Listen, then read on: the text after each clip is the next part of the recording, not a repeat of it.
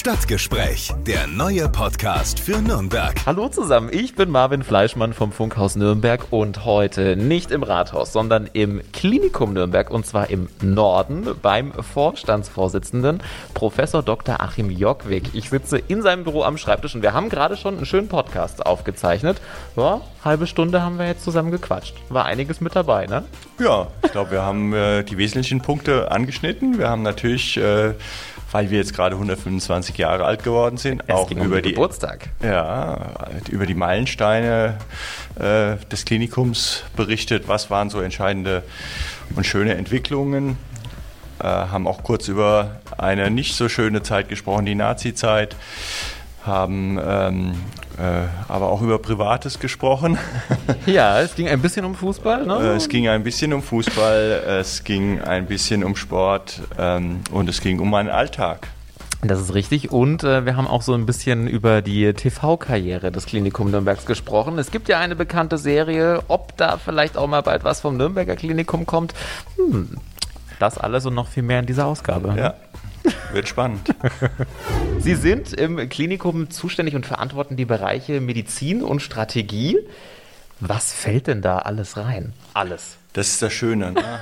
Ich kann es mir aussuchen. Also, nein, es ist natürlich, wie der Name schon sagt, ähm, die Medizin ist natürlich das ähm, ärztliche Business, die, ähm, alles, was um die Patientenversorgung unmittelbar in der Medizin, die medizinischen Prozesse beinhaltet, fällt in mein Ressort rein und äh, das äh, Ressort Strategie ist also einfach die Strategieentwicklung des Klinikums. Ist ja auch üblicherweise beim Vorstandsvorsitzenden. Insofern ist das, glaube ich, unterscheidet sich dieser Punkt gar nicht so sehr von anderen Unternehmen. Ja. Äh, häufig ist beim Vorstandsvorsitzenden der Punkt Strategie be beinhaltet. Ja. Warum wir heute da sind, hat auch äh, einen anderen Grund noch. Es gibt nämlich einen Geburtstag zu feiern auch, wo wir gesagt haben, da müssen wir natürlich auch mal drüber sprechen. 125 Jahre Klinikum, das ist schon eine ganze Stange und da wurde jetzt die letzten Tage auch ein bisschen gefeiert, kann man das sagen? Oder wie läuft das ab, wenn ein Krankenhaus Geburtstag feiert? Ja, wir haben einen Festakt gehabt und äh, haben diesen am letzten Freitag, Freitag den 13., äh, gefeiert. Und ja, das ist natürlich, wie Sie sagen, 125 Jahre ist schon eine stolze Zahl und ist auch für uns im Klinikum etwas, wo man gerne mal äh, kurz innehält und auch noch reflektiert, sich die Sache, die 125 Jahre auch nochmal ähm, bewusst anschaut, durch welche Entwicklung ist das Klinikum gegangen.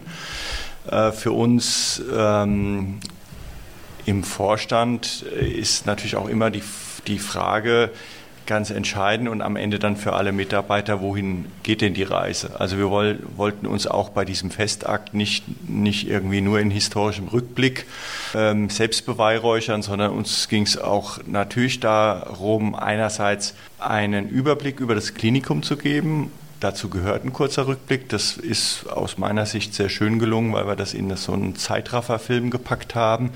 Der war sechs Minuten oder sowas lang.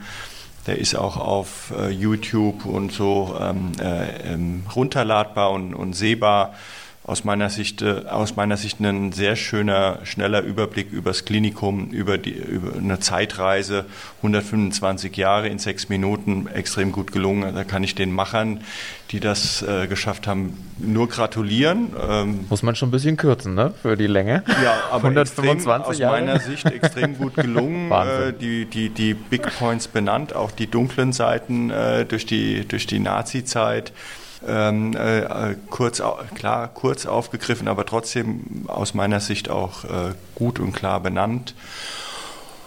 Und ähm, schon auch die wesentlichen Meilensteine, die das Haus da durchlaufen hat, äh, sind, sind schön herausgekommen. Beispielsweise dann der Neubau im Süden ähm, mit, mit 1000 Betten, äh, wo ein 1000 Bettenhaus plötzlich sozusagen aus, aus dem Boden gestampft wurde. Neue Fachabteilungen, die dann dort entstanden sind. Fachdisziplinen, die das Klinikum insgesamt anbietet und dass wir, ähm, das ist ja tatsächlich mm, in Nürnberg nochmal was Besonderes. Das Klinikum Nürnberg ist Bayerns größtes Krankenhaus. Das ist schon, das ist halt auch nochmal eine andere Nummer. Jetzt kann man darüber diskutieren, sind wir auch Deutschlands größtes Krankenhaus, je nachdem, wie, welche Perspektive man ein, einnimmt. Zum Beispiel die Charité ist ja ein Zusammenschluss von drei Universitätsklinika. Deswegen sind die größer, aber an sich ist die Charité ähm, in ihren Einzelhäusern sind die trotzdem alle wieder kleiner. Also insofern Nürnberg, es ist jetzt auch nicht entscheidend, sind wir das größte oder das fünftgrößte Krankenhaus, aber es ist eine große Nummer. Es sind alle Fachabteilungen, alle Expertisen da, bis auf ganz wenige Dinge. Kinder, ähm, äh, Herzchirurgie haben wir jetzt nicht hier an Bord oder Transplantationsmedizin. Ähm, also Organtransplantationen werden am Klinikum Nürnberg nicht durchgeführt, mhm. Knochenmarkstransplantation schon. Ähm, das heißt, die Expertise ist, äh, ist hervorragend. Es ist wirklich ein Haus der Spitzenmedizin. Ähm, die Größenordnungen sind beeindruckend und es ist, ähm, es ist, glaube ich, ein sehr modernes, ein sehr agiles, innovatives Krankenhaus. Sieht man vielleicht auch daran, dass es dann sogar den Weg bis hin zur Universitätsmedizin mhm. dann selbst aufgegriffen hat und das dann seit 2014 hier auch Medizinstudierende auf dem Campus sind, mhm. 250 Medizinstudierende, die wir hier haben und Jahr für Jahr äh, eben auch junge äh, ärztliche Kollegen hier dann ins Arbeitsfeld starten. Ja. Das eine tolle Entwicklung. Das ist schon einiges. Heißt dann, ich habe schon gelernt, Krankenhaus der Maximalversorgung, ne? Da das ist der alles. technische Begriff, genau. Ähm, der Maximalversorger ähm, macht also alles, äh, könnte man sagen. Ähm, dann haben äh, haben Universitätskliniken äh, sich darauf fokussiert, zu sagen, okay, da müssen wir ja noch eine Abgrenzung finden, sind das Haus der Supramaximalversorgung. Oh, also ich weiß nicht, was dann der ne? nächste Steigerungsbegriff ist. ähm, das äh, sage ich jetzt mit ein bisschen Schmunzeln. Ja. Also ich glaube, es kommt natürlich zum Ausdruck, dass im Prinzip äh, alle Krankheitsbilder versorgt werden und, und auch in, in vollem Umfang.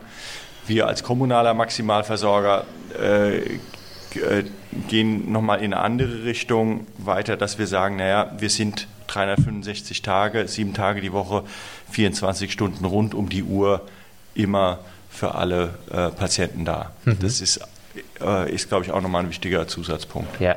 Und was man vielleicht noch dazu sagen muss, wir sind im Norden, Klinikum Nürnberg Nord. Es gibt ja zwei Standorte, im Süden auch. Aber der ältere Part ist tatsächlich der Norden, ne? Genau. Äh, der Norden ist sozusagen der, der Ausgangspunkt eingeweiht 19, äh, 1897. Deswegen jetzt 125-jähriges äh, Jubiläum. Äh, das begann damals an der Flurstraße hier in diesem Stadtteil und die wurde dann umbenannt im äh, Nachgriff und auch in Würdigung dieser NS-Zeit in die Professor Ernst Nathan Straße. Professor Ernst Nathan war ein, war ein jüdischer Arzt, der dann 1933 ähm, entlassen wurde oder zur Entlassung äh, gezwungen wurde oder zum, zum Rückzug ja. gezwungen wurde. Das äh, äh, spielt auf diese äh, Zeit an und auf das, was damals eben geschehen ist, dass die jüdischen Ärzte ja alle dann ihre einerseits ihre Anstellung verloren und das Haus auch keine jüdischen Patienten mehr behandeln durfte in mhm. dieser Zeit wenn ich jetzt in Ihrem Büro so ein bisschen den Blick schweifen lasse, dann, ich habe schon gesagt, das ist mhm. alles sehr modern und ich muss sagen, ich dachte ja erst mal gucken, vielleicht der Vorstandsvorsitzende auch im weißen Kittel. Nein, es ist nicht der Fall. Sie sind aber auch Arzt, oder? Ja, ist richtig. Ich bin Arzt, ich bin Internist. Aber in der unmittelbaren Patientenbehandlung seit 20 Jahre bin ich da draußen. Also insofern okay. ist es, glaube ich, gut, wenn ich keinen weißen Kittel anhabe. Natürlich ähm, habe ich mich engagiert bei der Mitarbeterimpfung und äh, da mitgemacht ist jetzt nichts, was man verlernt und wo man ja. irgendwie jetzt irgendwie, wenn ich jetzt irgendwie, wenn wir jetzt einen riesen Notfall hätten und wir müssten Könnten da, wir bräuchten ja. jemanden, der, der, der noch Zugänge legt und Notfallversorgung und transfundiert, das könnte ich natürlich noch. Ähm, aber ich bin jetzt nicht mehr ein aktiver ärztlicher Direktor, der irgendwie halbtags noch irgendwie in der Patientenversorgung aktiv ist. Mhm. Also ich habe äh, hauptamtlich das Büro. Fehlt einem da auch manchmal so ein bisschen was? So dieses Praktische und dann. Also das, ich bin ja hier und da noch im Studierendenunterricht mit dabei und so dann, dann und dann hat man ja auch so Patientenuntersuchungskurse und das macht dann schon wieder unheimlich Spaß und man äh, dann, dann kriegt man auch wieder Lust. Ähm, aber mir macht auch das Managen von diesem Krankenhaus so viel Spaß, dass ich das während meiner täglichen Arbeit jetzt nicht vermisse und denke, ah, jetzt müsste ich mal dringend wieder in die Notaufnahme und mal gucken, da Patienten äh, zu versorgen. Aber ich war immer gern Arzt, ähm, aber irgendwie muss man sich ja auch entscheiden. Ja, selber auch hier am Klinikum dann tatsächlich? Nein, auch? Nein. das war am Klinikum Darmstadt, auch im kommunalen äh, Maximalversorgungshaus, deutlich kleiner, hatte nur 1000 Natürlich. genau. So klein gleich. Okay. Ja, so klein. Sie sagen schon, managen, das ist jetzt so Ihre Aufgabe. Man sieht es auch schon in Ihrem Büro, also hinter Ihrem großen Schreibtisch sind äh, zwei blaue Aufsteller vom Klinikum Nürnberg und es sieht so aus, als ob Sie hier öfter mal Videokonferenzen machen, ne? Sie haben das sehr gut erkannt. Die, die, stehen ja nicht da, weil ich Sie jetzt heute hier beeindrucken wollte, sondern. Ja, ich dachte schon kurz, aber nee. Okay. Nee, das ist genau nicht, sondern das sind irgendwie äh, Behilfs-Screen-Hintergrund. Äh, ähm, ja äh, damit das Gegenlicht aus den Fenstern da nicht zu nicht sehr blendet. Und äh, das ist so ganz eine simple, pragmatische Lösung, weil nicht bei jedem Videokonferenzsystem funktioniert das mit dem automatischen Hintergrund. Und das, äh, deswegen haben wir hier diesen gehen, Aufsteller. Ja. Das ist ähm, äh, quick and dirty, aber funktioniert, ist gut. Macht jetzt das Büro vielleicht nicht wahnsinnig hübsch, aber es ist okay. Naja, das sieht doch trotzdem gut aus. Aber wie sieht es denn aus, wenn Sie sagen, ähm, Sie machen hier Videokonferenzen? Leiten Sie das meiste hier aus diesem Büro oder sind Sie viel draußen unterwegs? Wie muss man sich das vorstellen und wie sieht es aus als Vorstandsvorsitzender von einem Krankenhaus? Nehmen Sie uns mal ein bisschen mit durch Ihren Alltag. Hm, ist gar nicht so einfach, das zu beschreiben, ähm, aber ich will es mal versuchen. Also wir sind natürlich in unserer Funktion extrem viel auch in Besprechungen gebunden. Besprechungen, die wir in verschiedenen Konferenzsälen haben, sei es äh, eine Hygienekommissionssitzung, da sind wir in einem anderen Raum und wird geleitet von unserem Hygieniker, aber wo ich eben auch eine Rolle habe. Oder sind es unsere regelmäßigen Routinesitzungen, Schurfixe in verschiedenen äh, Besprechungsrunden? Das ist, glaube ich, ähm, der Alltag. Es gab glaub, äh, gerade kürzlich in der FAZ einen Artikel über die äh, Krankheit der zu viel Besprechungen und äh, die Flut, die, die, die ja. Besprechungen, die einen von der Arbeit abhalten. Aber es ist schon so, dass äh, mehr als 50 Prozent der Zeit geht drauf in Besprechungsrunden. Also ich glaube, es sind 60 mhm. Prozent, die man allein nur in, von den Sitzungsterminen tatsächlich ist. Mhm. Ist auch wichtig, weil das ähm, ein wichtiger Informationsfluss aus den verschiedenen Bereichen hin zum Vorstand ist, auch Entscheidungsgrundlage für, für die nächsten Schritte, Maßnahmen, die man einleitet. Insofern brauchen wir diese Runden und diese Besprechungen mit unseren Standortmanagern, mit unseren pflegerischen Koordinatoren, mit unserem medizinischen Direktor, ähm, also mit verschiedenen Leitungsteams, auch aus dem Verwaltungsbereich. Und wenn man sich vorstellt, dass man äh, ein so großes Krankenhaus eben auch ähm, führen will, braucht es diese, glaube ich, sehr eng getakteten äh, internen Abstimmungsrunden. Mhm. Und außerhalb dieser Meetings, die ja 60 Prozent ausmachen, was fällt da noch so an? Muss ich mir das so vorstellen, dass wenn die Ärzte auf Station merken, boah, also da müssen wir mal was ändern, da muss ich was tun, klopfen die dann hier bei Ihnen am Büro und sagen, Achim, da musst du mal ran, ähm, da brauchen wir jetzt Veränderung oder wie läuft sowas ab? Das machen die so nicht. Also, also ich habe schon regelmäßige Abstimmung auch mit den unterschiedlichen ähm, ähm, Abteilungsleitern, also Chefärzten. Äh, und da gibt es auch viele Ad-Hoc- Abstimmungswünsche. Äh, also, aber es wird schon, auch diese Termine werden koordiniert, also da wird, wird schon abgestimmt und das kann mal sehr dringlich und notwendig sein, wo man sagt, oh, wir brauchen heute unbedingt noch einen Termin, da brennt gerade die Hütte, um es sehr salopp auszudrücken und dann ähm, setzt man sich kurzfristig zusammen. Oder auch mal schnell über, ja, das haben wir halt in der Pandemie gelernt, von wegen kurzfristig zusammensetzen geht ja auch viel über Videokonferenzen und das wird auch mehr und mehr genutzt. Und ähm, das ist das die eine Seite von, von kurzfristigen Terminen, aber die gibt es natürlich auch nach außen hin. Die kann es geben mit der Unternehmenskommunikation, weil da gibt es eine Presseanfrage zu Thema ABC und äh, da wird um eine Stellungnahme gebeten. Das kann sein in der Koordination mit der Stadt, in der Abstimmung ähm, oder auch mit sonstigen äh, dritten Partnern.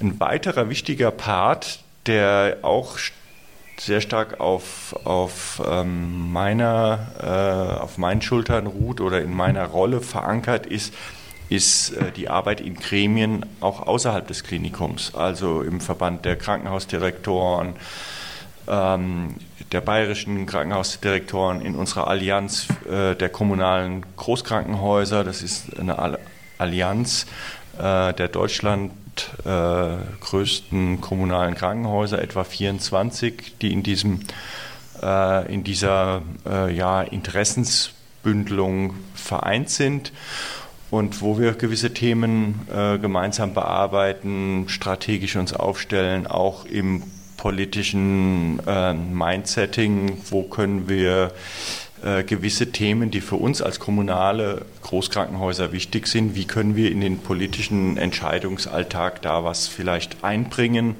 wo können wir auch äh, mal äh, Stellungnahmen mit der Politik gemeinsam erarbeiten oder auch mit Kostenträgern gemeinsam erarbeiten und wo kann man vor gewissen Fehlentwicklungen auch warnen. Also das ist äh, nicht zu unterschätzen.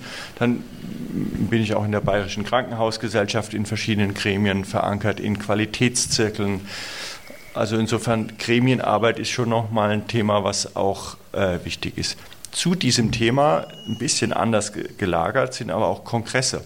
Mhm. Gab es jetzt in der Pandemie weniger, aber das normale, im normalen Leben gibt es ähm, ja durchaus viele Gesundheitskongresse, die auch einerseits zur politischen Meinungsbildung beitragen und wo es durchaus wichtig ist, dass man auch da äh, ähm, äh, seine Standpunkte einerseits vorträgt, andererseits auch das, was die Befindlichkeiten im Haus sind oder was auch das ist, was uns an Rahmenbedingungen vielleicht auf den Füßen liegt um das anzusprechen. Also sei es der Hauptstadtkongress in Berlin, der über drei Tage geht, der ist immer so im Sommer, ähm, oder der Europäische Gesundheitskongress, das ist ein Kongress, der ist eher im Herbst, der ist in München verankert.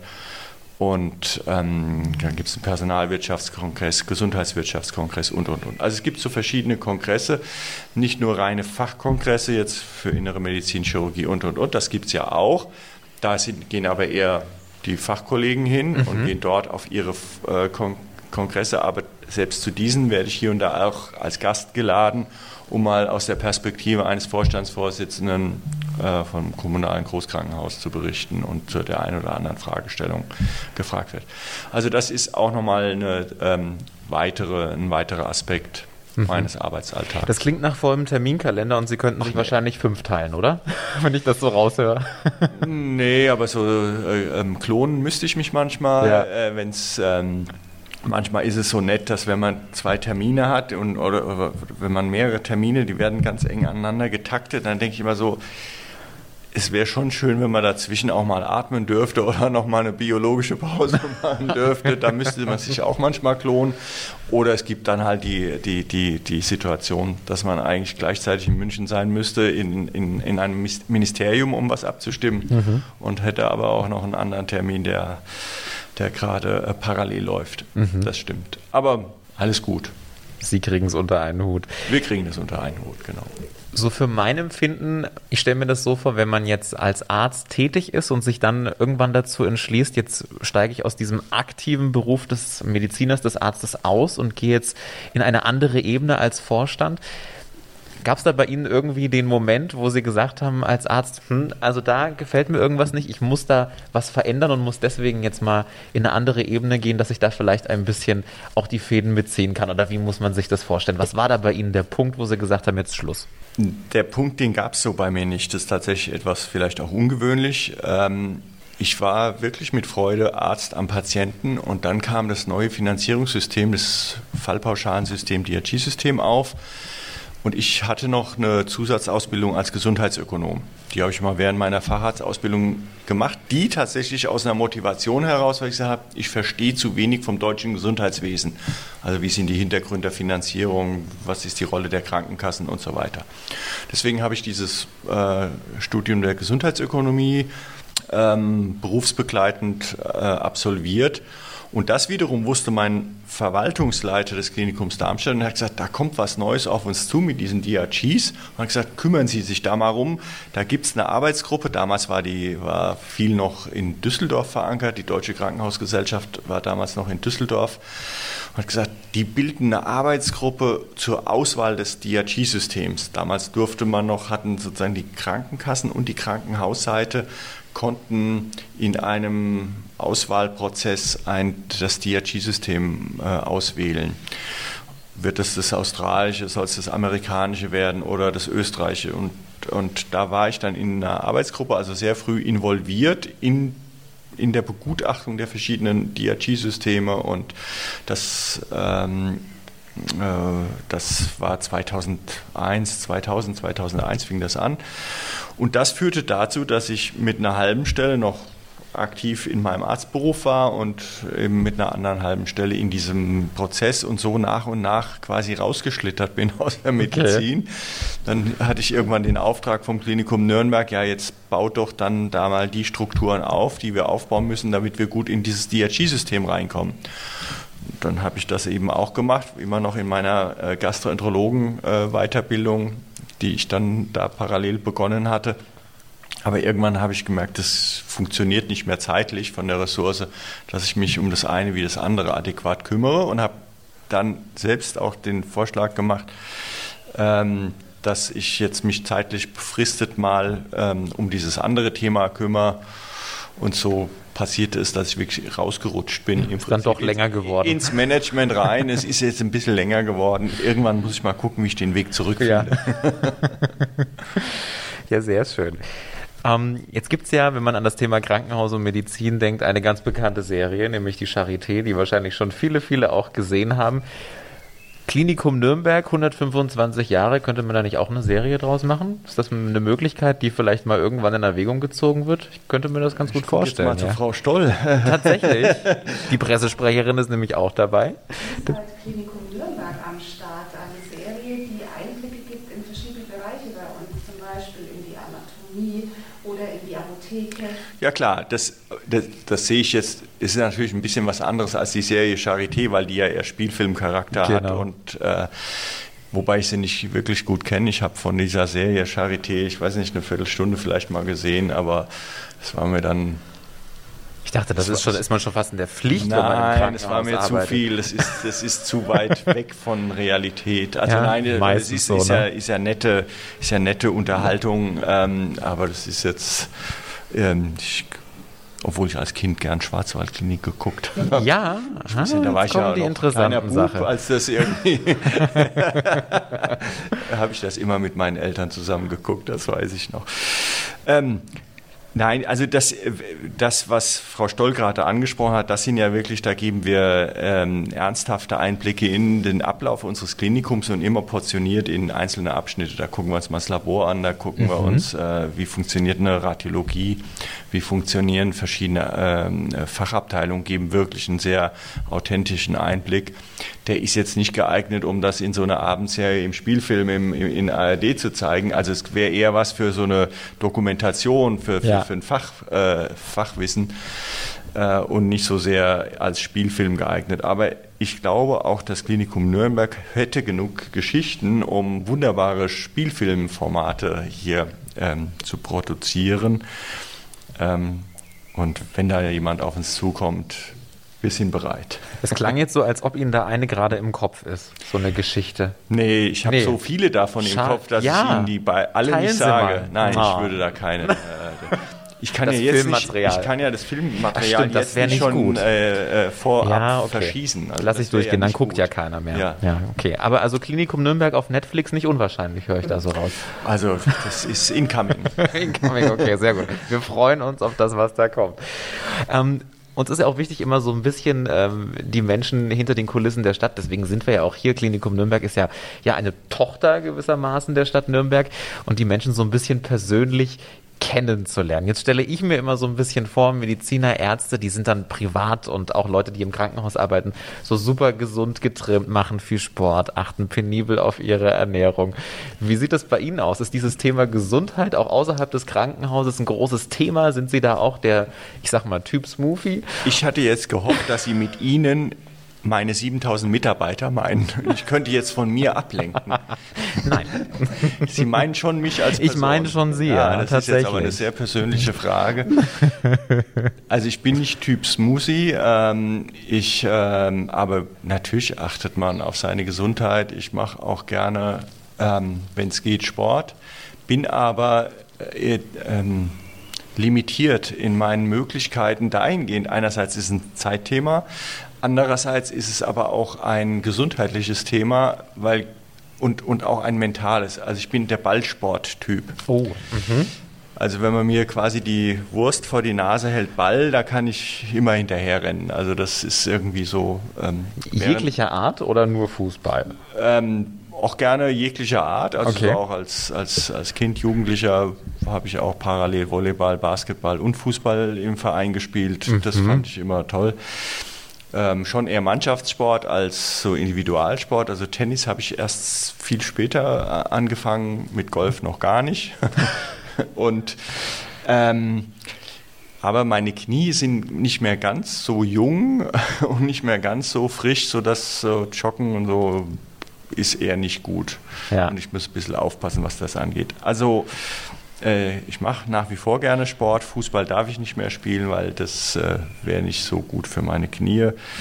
Und ähm, ja. Aber Fan wahrscheinlich noch, oder? Ja, klar. Kann man das verraten? Ja, Wollen Sie dann, da sagen dann, was dann, oder gibt es dann, dann, Ärger? Ich weiß nicht, das, dann gibt es Ärger. Ja?